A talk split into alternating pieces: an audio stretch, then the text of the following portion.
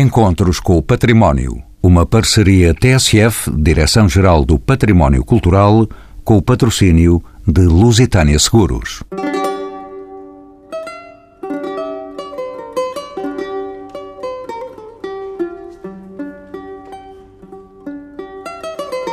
Nesta emissão, vamos olhar a muralha de Dom Dinis, recuperada pelo Banco de Portugal. O ano 2010 marca o início do processo de reforço de estruturas e reabilitação do conjunto de edifícios do Banco de Portugal, situados num quarteirão da Baixa Pombalina. As escavações posteriormente efetuadas vieram pela primeira vez em séculos pôr a descoberto um dos mais guardados segredos do subsolo da cidade de Lisboa. Um troço da muralha de Dom Dinis que até à data não havia sido identificado no registro arqueológico. Classificado o achado como monumento nacional e tendo em consideração o interesse histórico da muralha para a cidade e para o país, o Banco de Portugal optou pela respectiva musealização, integrando-a num núcleo de interpretação, assegurando, desta forma, a sua salvaguarda, valorização e divulgação. Foi também criado um sistema que garantisse o acesso de todos os visitantes ao monumento. São convidados deste programa Sara Barriga, museóloga, é coordenadora do Núcleo de Museu do Banco de Portugal. Arturo Rocha, licenciado em História na variante de Arqueologia pela Faculdade de Letras da Universidade de Lisboa, é arqueólogo e consultor no Centro Histórico da cidade de Lisboa.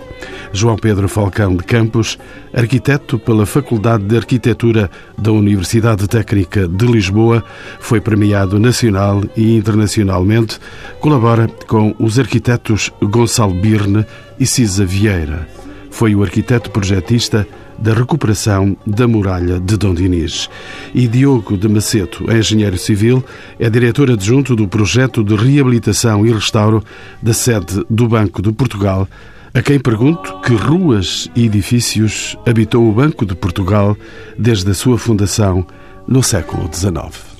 O primeiro edifício que o banco ocupou aqui na Baixa de Lisboa foi o antigo edifício dos Passos de Conselho, na Praça do Município. Esse foi a primeira ocupação do banco, que depois transitou, após uma falda de incêndio que ocorreu nesse imóvel, para um edifício que já tinha adquirido na Rua do Ouro e que ainda lá está. Faz parte do nosso atual edifício, do nosso atual quarteirão. 1863 é uma data fundadora? Não, a data fundadora do banco é 1846. Engenheiro Diogo Macedo, à medida que o banco se foi deparando com problemas de espaço, foi adquirindo mais edifícios e procedendo a obras de ampliação até que em 1910, ainda antes da implantação da República, que foi feita aqui ao lado, compra também a antiga igreja de São Julião.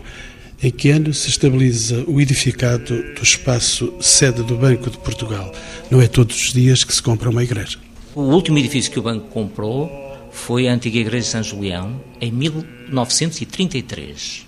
E a partir daí reuniu todo o edificado do quarteirão dito São Julião, Rua do Comércio, Rua do Ouro e Largo de São Julião. Que razões levaram o Banco de Portugal a iniciar um processo de avaliação de obras de reforço de estrutura da sede? Qual foi o diagnóstico desse estudo de avaliação, Sr. Engenheiro? O Banco de Portugal, numa primeira abordagem, quis integrar uma equipe para recuperar o seu edificado em termos estruturais. E, aproveitando o comissariado da Baixa Chiado, que desafiou o banco para revitalizar ou fazer parte da revitalização dessa parte de Lisboa, o Banco de Portugal procurou instalar o seu museu na antiga Igreja de São Julião, conjugando esta necessidade de instalar a igreja, na Igreja de São Julião, um museu do dinheiro, procurou também requalificar o seu edificado, nomeadamente em termos estruturais, para respeitar, acima de tudo, o Eurocódigo 8. Esse Eurocódigo 8 tem medidas, ou exige medidas muito exigentes em termos de segurança contra o sismo, e foi isso que o banco concretizou nos últimos anos. Esta igreja estava salvaguardada dessa hipótese de ser vítima de um terremoto? Pois, seguramente que estava, porque nós fizemos um modelo estrutural do edificado e verificamos que não só a igreja, como parte dos edifícios que compõem o quarteirão, ruiriam com um sismo de uma média alta intensidade. Nova presença no programa, bem-vindo aos Encontros com o Património, o arquiteto João Pedro Falcão de Campos. Tendo em conta o facto da sede do Banco de Portugal não constituir um conjunto homogéneo, como já vimos, mas antes um conjunto de edifícios agregados, em sucessivas aquisições, como se delineou o projeto de remodelação geral. Uma tarefa, porventura, complexa, imagino. É verdade, eh, foi alvo de um concurso lançado pelo Banco de Portugal e de que eu tive o privilégio, conjuntamente com o arquiteto Gonçalo Birne, de vencer. Desde a primeira hora, como intenção de projeto, de concurso, foi que, eh, do ponto de vista da percepção dos seus utilizadores e de quem visitaria portanto, o futuro museu do Banco de Portugal, que houvesse a percepção de um todo.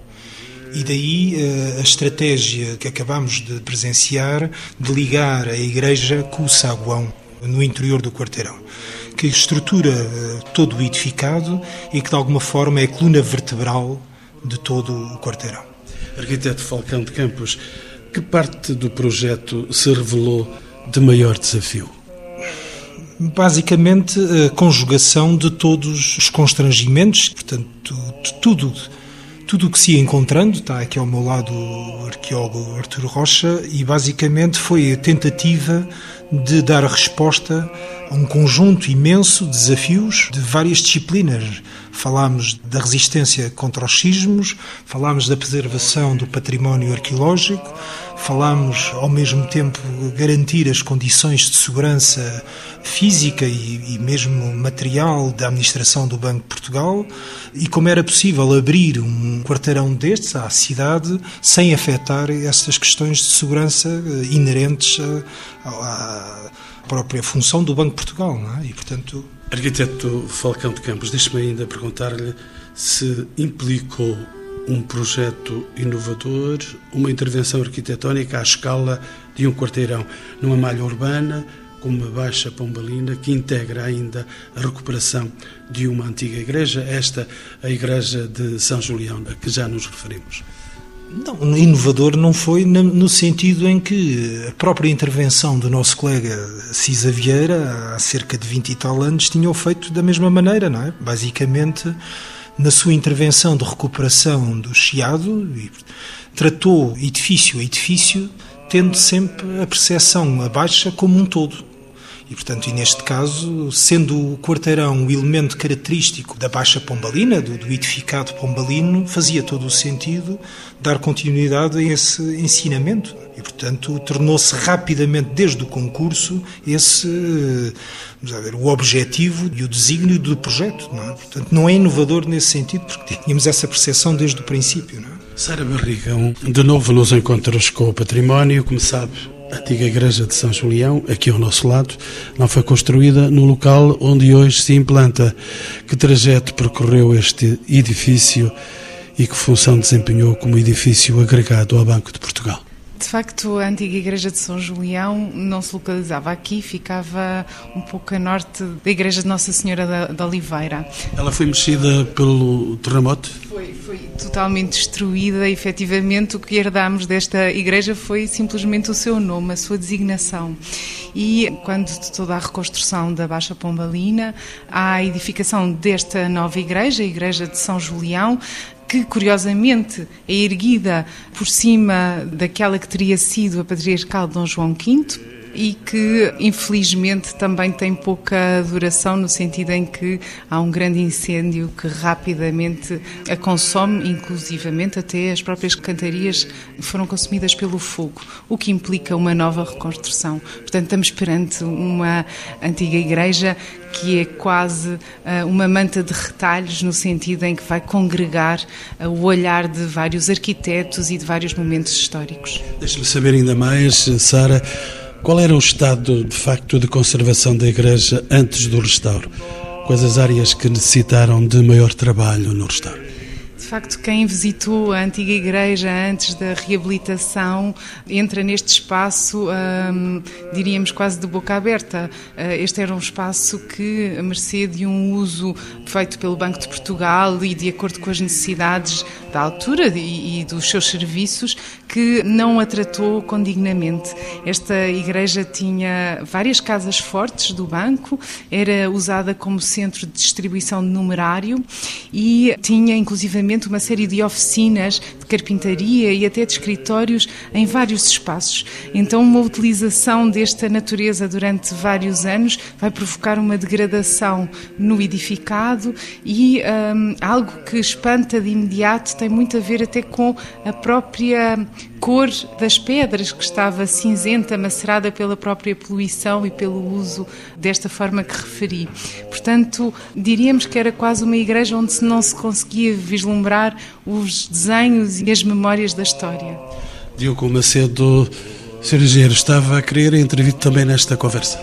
Sim, eu gostava de sensibilizar os participantes, os visitantes deste imóvel que agora está aberto eh, normalmente a Igreja de São Julião, ou a antiga Igreja de São Julião. De quarta a sexta-feira? Quarta a sábado, inclusive.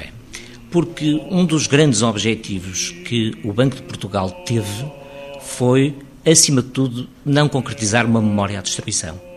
Ou seja, a Igreja estava muito ferida pela todas as construções apócrifas que o banco tinha construído nesse local, mas não quisemos fazer isso de modo algum nem quisemos criar uma reprodução histórica. Acima de tudo, o que quisemos foi proteger e dar sentido à ruína que encontramos. Engenheiro, mas criaram um esplendor. Não chamo esplendor. Nós criamos, sim, uma nova instalação que não quisemos enaltecer nem esconder a sua história, mas sim incluir e projetar a ideia não do que foi perdido, mas sim do que foi salvo. E isto é muito importante. Sara Barriga, deixe-me voltar a si para saber ainda que função desempenha hoje a antiga Igreja de São Julião, a bela que está aqui ao nosso lado. A antiga Igreja de São Julião nunca imaginaria vir a ser um museu do dinheiro. Ela própria. Ela própria. em contradição com a sua missão original. Exatamente. O que, de alguma forma, também uh, dá alguma. Neste sentido contraditório, podemos também encontrar algum humor e, e, também perceber a evolução dos tempos e como a sociedade também pode olhar para os edifícios e reabilitar o seu programa. O ouro sempre esteve próximo do divino, por isso, se as barras de ouro também estiverem próximas agora dos humanos, também não, não fica nada mal, com certeza. Não fica nada nada mal. Eh, penso que é talvez a única igreja que se poderá dizer no mundo que se transformou em Museu do Dinheiro. E de facto é isso que hum, temos estado a hum, desenvolver nos últimos anos a instalação de um museu que foi pensado de raiz para este espaço e que, em conjunto com esta equipa tão alargada eh, à qual um, o arquiteto Falcão de Campos já aludiu, conseguiu preparar toda uma infraestrutura técnica que permite fazer algo algo que de facto não é simples, que é a de não ferir o património e bem assim manter ou dotar esse património das infraestruturas necessárias à instalação de um museu que se quer um museu muito vocacionado para a multimédia e com toda essa instalação de cabelagens que neste momento são invisíveis, ah, mas que lá estão. Artur Rocha, mais um historiador, arqueólogo no programa, bem-vindo aos Encontros com o Património. Artur Rocha pergunta-lhe quais foram as descobertas mais relevantes no decurso das escavações realizadas durante o acompanhamento das obras de adaptação desta igreja. De surpresa em surpresa, foi assim? Uh, sim, uh, é difícil dentro de tudo, tudo que surgiu escolher um episódio específico ou uma, um acontecimento particular que, que, se possa individualizar e que se possa dizer o mais importante. Os arqueólogos uh, amam as pedras? Todas as pedras? De igual forma. desde que seja, sejam proveitosas para o conhecimento científico, sim. Nós temos alguns ícones da, a nível arqueológico e a nível histórico que nos permitem algum destaque, a muralha de Dom Denis, a estacaria, mas todas elas fazem sentido num treino histórico, fazem sentido num conjunto, portanto, individualizar dessa forma tão específica, penso que não seria, pelo menos do ponto de vista arqueológico, é um ponto de vista de continuidade, de longa duração, não será o mais, o mais indicado. Em relação ao que tem mais impacto público, se era essa a intenção da pergunta, eu penso que será sem dúvida a Muralha de Dom Dinis. A necrópole da Igreja São Julião é uma necrópole muito interessante, do século XIX, com cerca de 300 enterramentos. É importante para estudar a demografia da cidade nessas épocas. O conjunto da destacaria pombalina que encontramos também é, é bastante interessante, porque é raro ter a oportunidade de ver um conjunto tão grande de, material dessa natureza exposto exposto em escavação e depois exposto como, como está agora. Eh, e depois temos uma, uma série também muito, muito completa de fragmentos cerâmicos, sobretudo relacionados com a atividade do rio. Estamos numa zona que era rio antes de ser, antes de ser assoreada e ser construída. O rio andou aqui a assistir à missa nesta igreja? Nesta igreja não. Nós estamos numa área que foi ocupada sensivelmente até o século XIII pelo rio e pelo esteiro. A foz do esteiro da Baixa era sensivelmente na zona onde estamos, a zona que é mais ou menos ocupada por este quarteirão. Há um assoreamento progressivo desde a época romana imperial. Os primeiros vestígios que nós temos são do século I depois de Cristo. São vestígios de fundo de rio, são materiais que foram rolando pelo rio, pelo esteiro e que se foram depositando aqui. A ocupação islâmica continua a ter essas naturezas, ou seja, quando Lisboa, no castelo, é islâmica, a ocupação já da, da, parte norte da Baixa, nessa época, esta é uma zona ainda de rio, esse assoreamento progressivo vai criar um areal e nesse areal a primeira evidência arquitetónica que temos é da muralha de Dom Dinis. Artur Rocha, uma questão de pormenor e sensível. Tal como sabemos, descoberto nas escavações deste estaleiro, de obra, um troço da muralha de Dom Dinis, já referiu, testemunho quase de imediato, classificado pelo então IGESPAR como Monumento Nacional. Que novas leituras trouxe este achado à história da Lisboa medieval? Já havia registros quanto à existência deste troço de muralha? Foi uma novidade a descoberta? Vestígios físicos eh, palpáveis não existiam. O Vieira da Silva, o grande olicipógrafo, tinha mais ou menos intuído o percurso da muralha através do levantamento documental. Nós, a partir desse levantamento documental, fomos à procura uh, da muralha em duas etapas distintas. Uma primeira de sondagens diagnósticas em 2008, onde, devido a todos os condicionalismos que eram impostos pelo ainda funcionamento dos serviços do banco no edifício, não a pudemos uh, ver completamente. E depois, em 2010, conseguimos realmente encontrá-la. É uma novidade no sentido em que é, a primeira, é o primeiro troço físico que é descoberto. Há uma notícia de 1930 no quarteirão vizinho que foi encontrado um maciço de pedra, mas sem acompanhamento arqueológico, portanto há só essa notícia. Agora, esta é, é sem dúvida a primeira vez que este monumento é, é posto à vista. Ele é classificado automaticamente como Monumento Nacional porque desde 2010 todas as cercas antigas de Lisboa, quer estejam visíveis, quer uma, qualquer uma que apareça, é automaticamente classificada mal, mal suja. Os contributos para a história medieval a muralha levanta, dá-nos algumas certezas, eh, dá-nos a certeza que o Vieira da Silva era um extraordinário historiador. Um visionário. Visionário. Eu, chamaria, eu sou particularmente adepto da maneira de trabalhar de Vieira da Silva, é muito conciso, é muito técnico e raramente falhava e quando falhava era por pouco. posso dizer que ele, a partir do levantamento de documentais, são levantamentos com escassa informação, muitos deles, falhou o percurso por escassos metros, o que é, o que é fabuloso, é, é, é um, uma intuição extraordinária. Artur Rocha, nós estamos a falar de uma descoberta dos nossos dias, praticamente. Sim. A muralha não se conhecia, era, era tal como a estacaria que nós tentámos pôr agora à vista era um mito, falava-se na muralha, sabia-se que ela existia, presumia-se que ela tivesse existido neste local. Havia alguma documentação que nos dizia que ela na Idade Média andou por aqui, agora não sabia exatamente onde. E nós uh, concretizámos fisicamente a existência da muralha. E a estacaria também uh, puseram a nu. Pusemos a nu durante as obras de, de remodelação do edifício, portanto, durante a parte todo o grande investimento que foi feito no subsolo a nível da engenharia, que penso não será mais capítulo do, do engenheiro Diogo Macedo, houve a necessidade de recalçar muitas das paredes pombalinas. E nessa fase de recalçamento realmente viram-se as fundações originais, as fundações pombalinas, onde a estacaria era realmente uma presença absolutamente dominante e muito, muito, muito visível. Estacaria que foi colocada aqui necessariamente depois do terremoto e é Marquês de Pombal que tem essa decisão decisiva, se posso utilizar o pleonasmo. Esse é um dos grandes mitos da, da história de Lisboa, é que a estacaria é pombalina. A estacaria é um, Mas não é? Alguma é, alguma é, mas não é de origem pombalina, não é uma criação pombalina.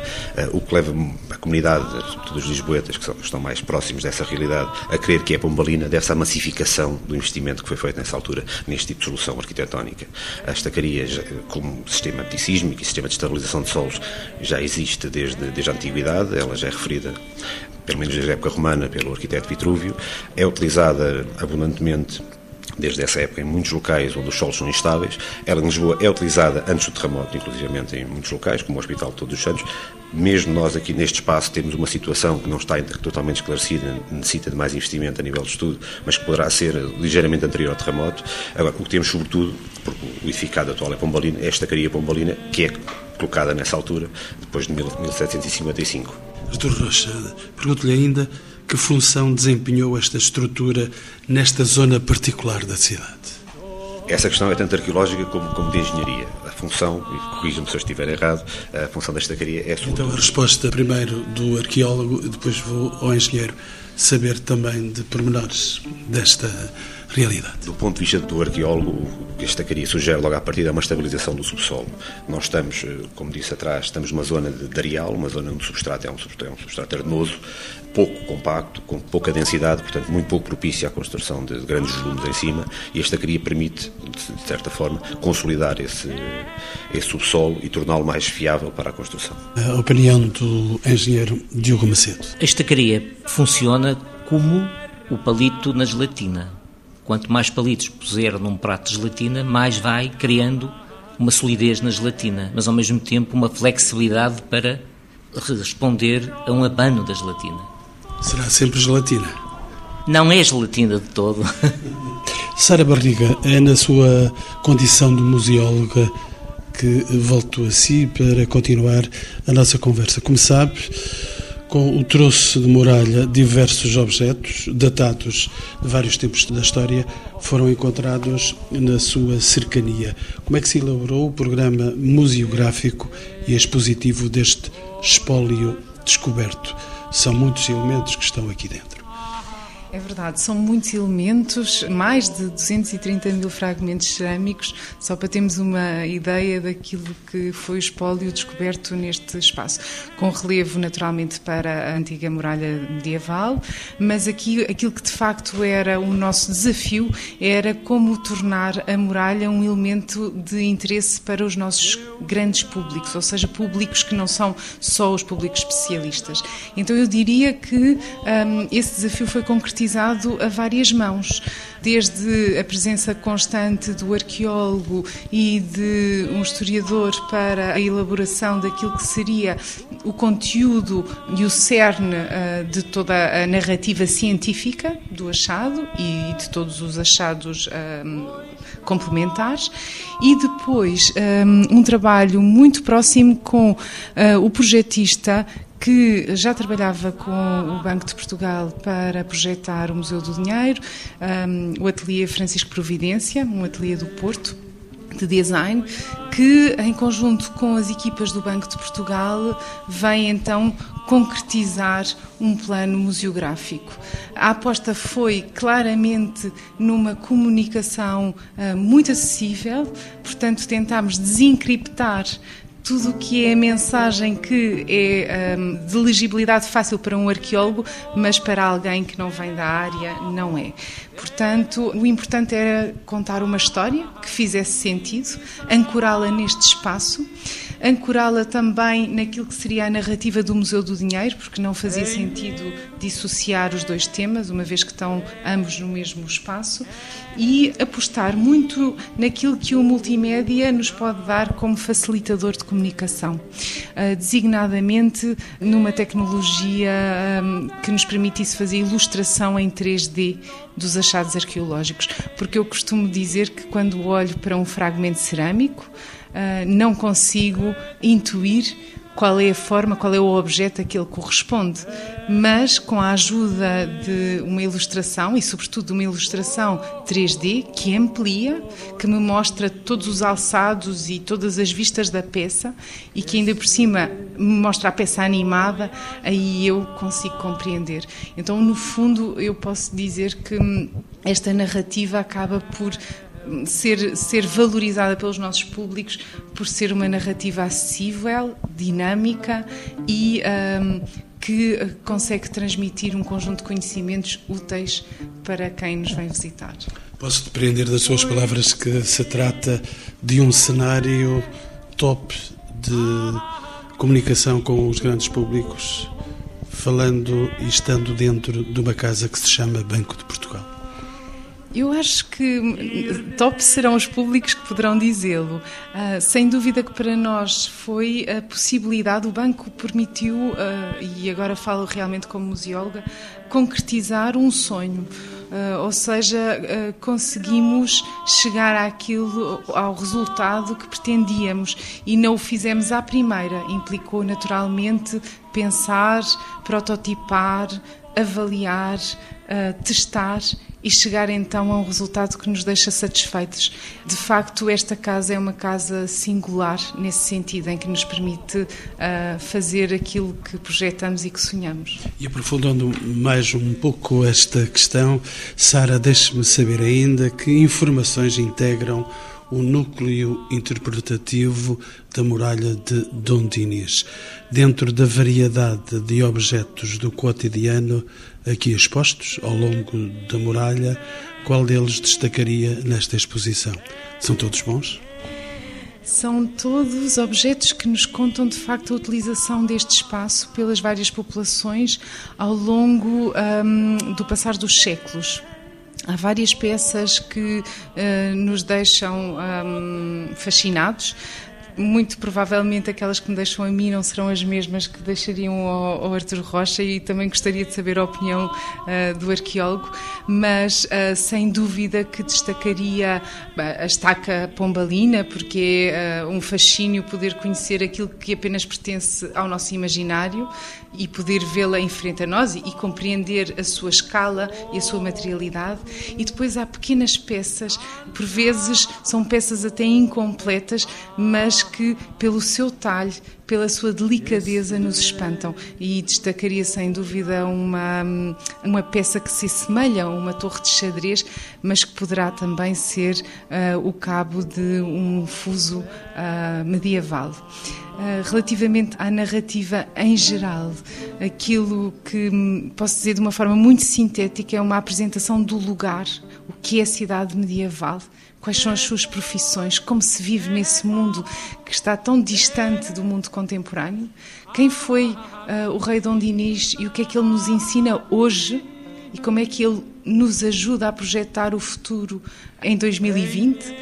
E um, temos então a galeria de objetos arqueológicos e, por fim, esta um, extraordinária pano de muralha que nos espanta também pela sua escala e pelo facto de estar no subsolo e sabe que tudo o que está escondido e sobretudo debaixo da terra é para nós um tesouro.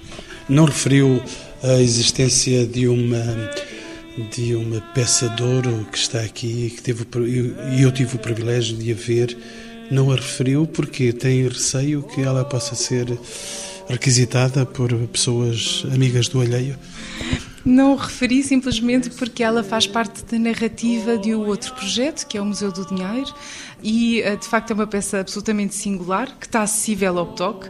Eh, normalmente os nossos públicos receiam tocá-la porque há sempre este preconceito eh, do visitante que pensa no museu não se toca nas peças. Pois aqui a nossa proposta é exatamente a de confrontar com o olhar e com a tangibilidade do ouro porque não é comum podermos ter nas nossas mãos cerca de 12 quilos uh, de ouro, um lingote real, Muitos pensam que não é real. É real, os museus só mostram ou tendem a mostrar objetos que são hum, verdadeiros e evitar réplicas. E no Banco de Portugal não pode haver réplicas. Nós uh, não faria sentido uh, que a Barra Dor fosse uma réplica, porque senão, como poderíamos acreditar naquilo que vem a seguir? Arquiteto Falcão de Campos, como é que olha na sua condição de arquiteto para estes elementos, para estes valores que caem debaixo dos nossos olhos? Fico muito agradado uh, no sentido em que o nosso trabalho, de alguma forma, uh, serviu de, de, suporte ou de base a toda esta vida uh, aconteça. Não é? Eh, é preciso não esquecer as pessoas que cá trabalham, não é? portanto, continuam a funcionar, eh, salvo erro, 180 pessoas no Banco de Portugal. Eu penso que isso, do ponto de vista da cidade, é uma mais-valia tremenda. Não é? Que não são peças de museu. Exato.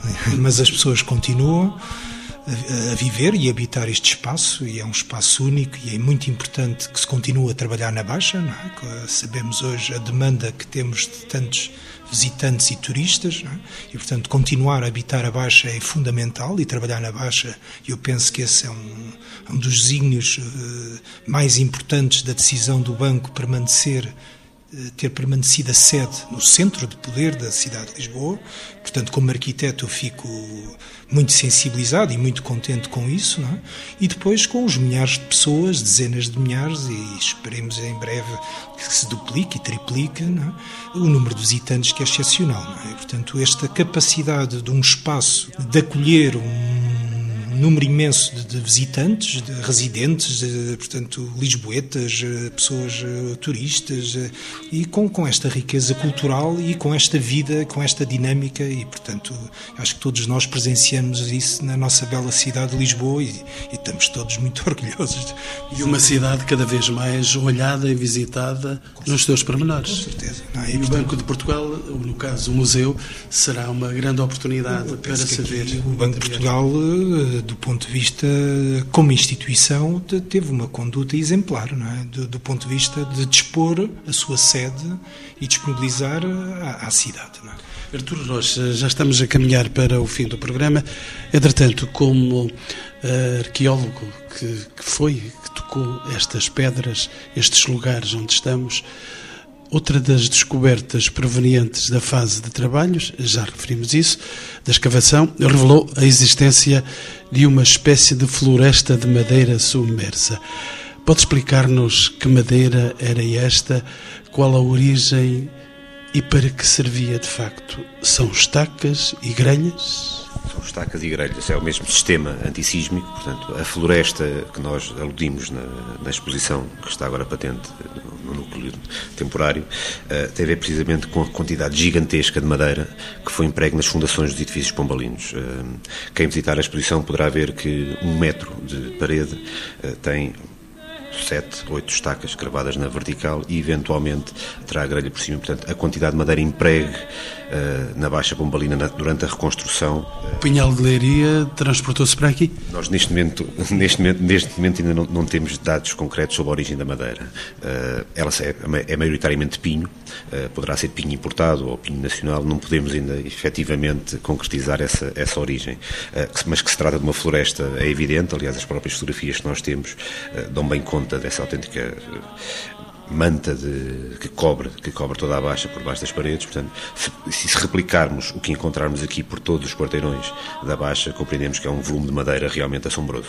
Sara, sabemos entretanto que, e estávamos a falar disso, que o sistema de estacaria e de grelhas foi recuperado e conservado. Os visitantes que pretendam saber da utilidade e função deste sistema estabilizador de construção, podem visitar os espaços onde está exposto este sistema e até quando? É verdade, esta exposição uh, sobre que se chamada Refundações de Lisboa apresenta uh, em escala natural todo o sistema da grelha pombalina, um, é complementada com alguma informação.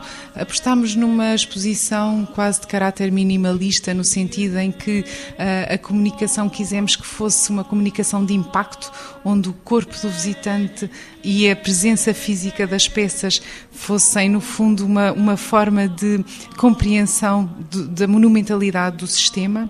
E, um, como dizia, esta exposição fica patente até dia 27 de fevereiro.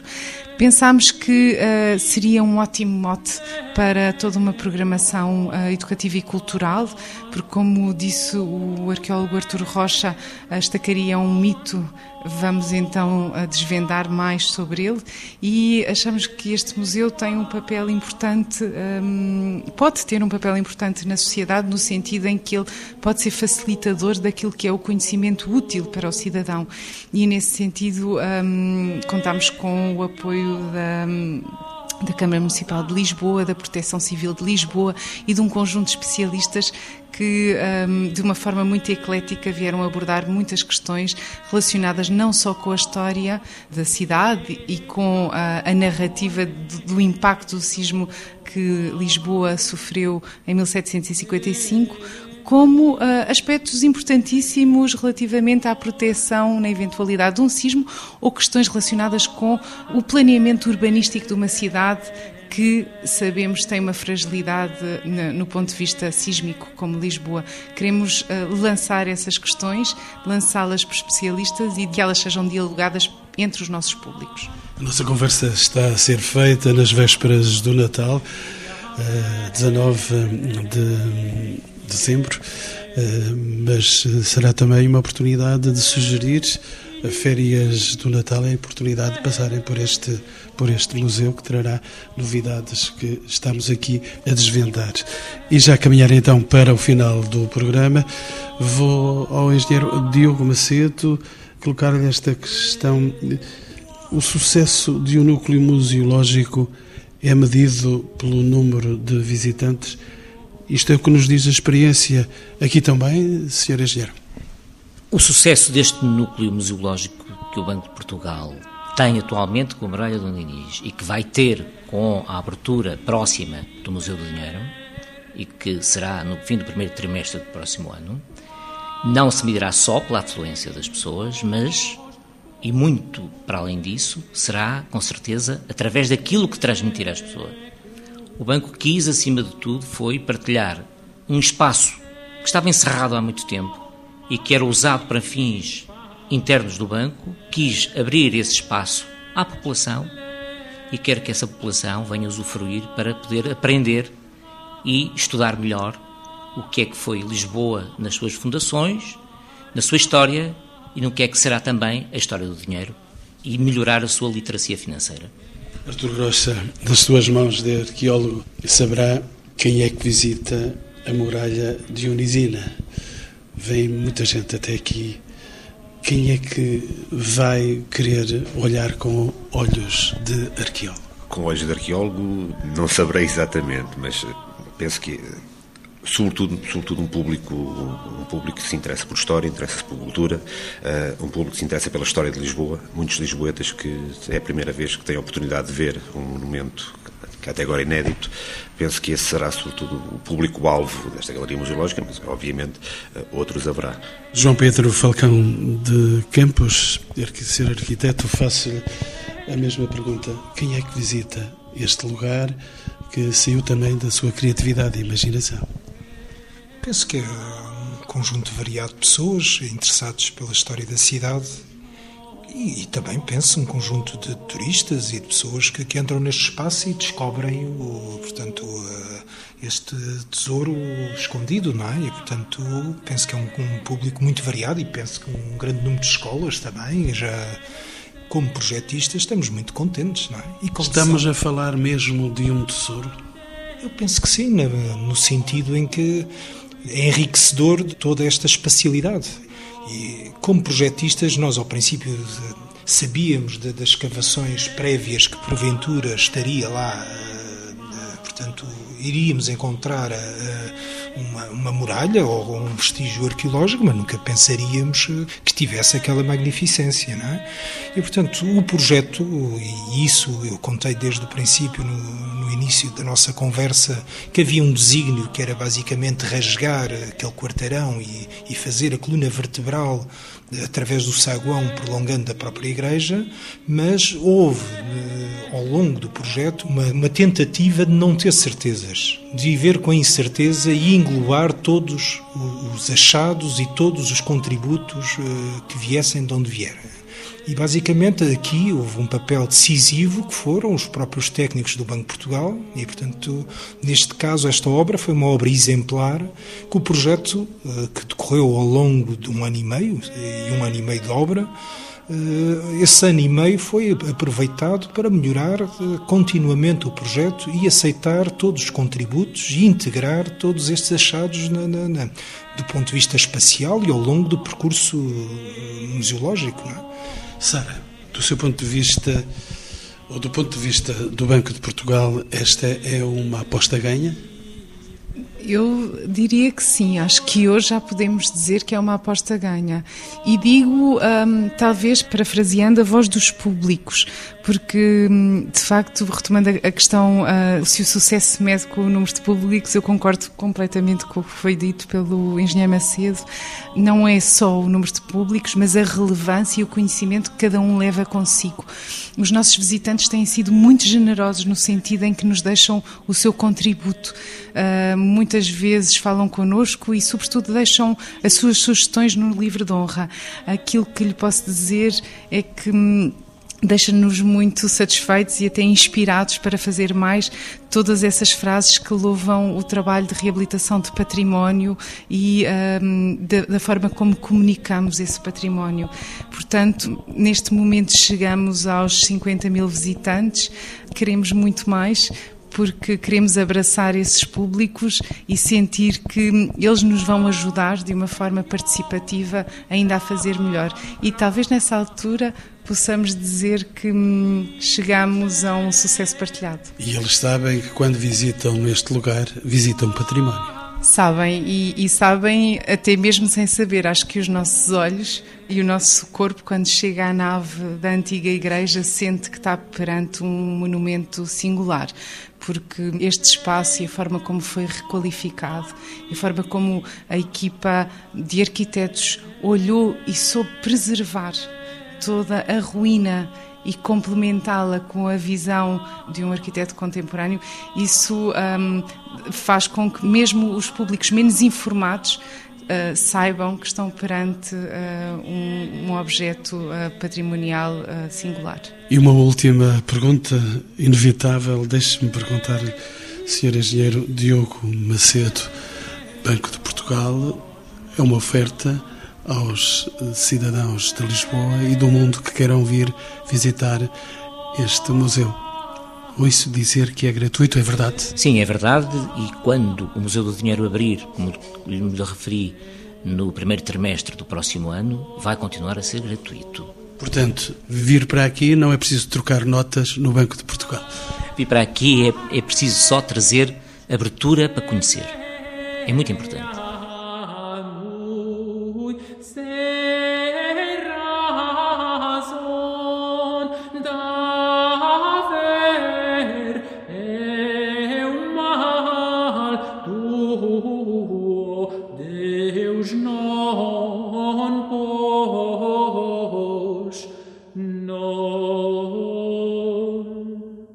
Encontros com o Património. Uma parceria TSF, Direção-Geral do Património Cultural, com o patrocínio de Lusitânia Seguros.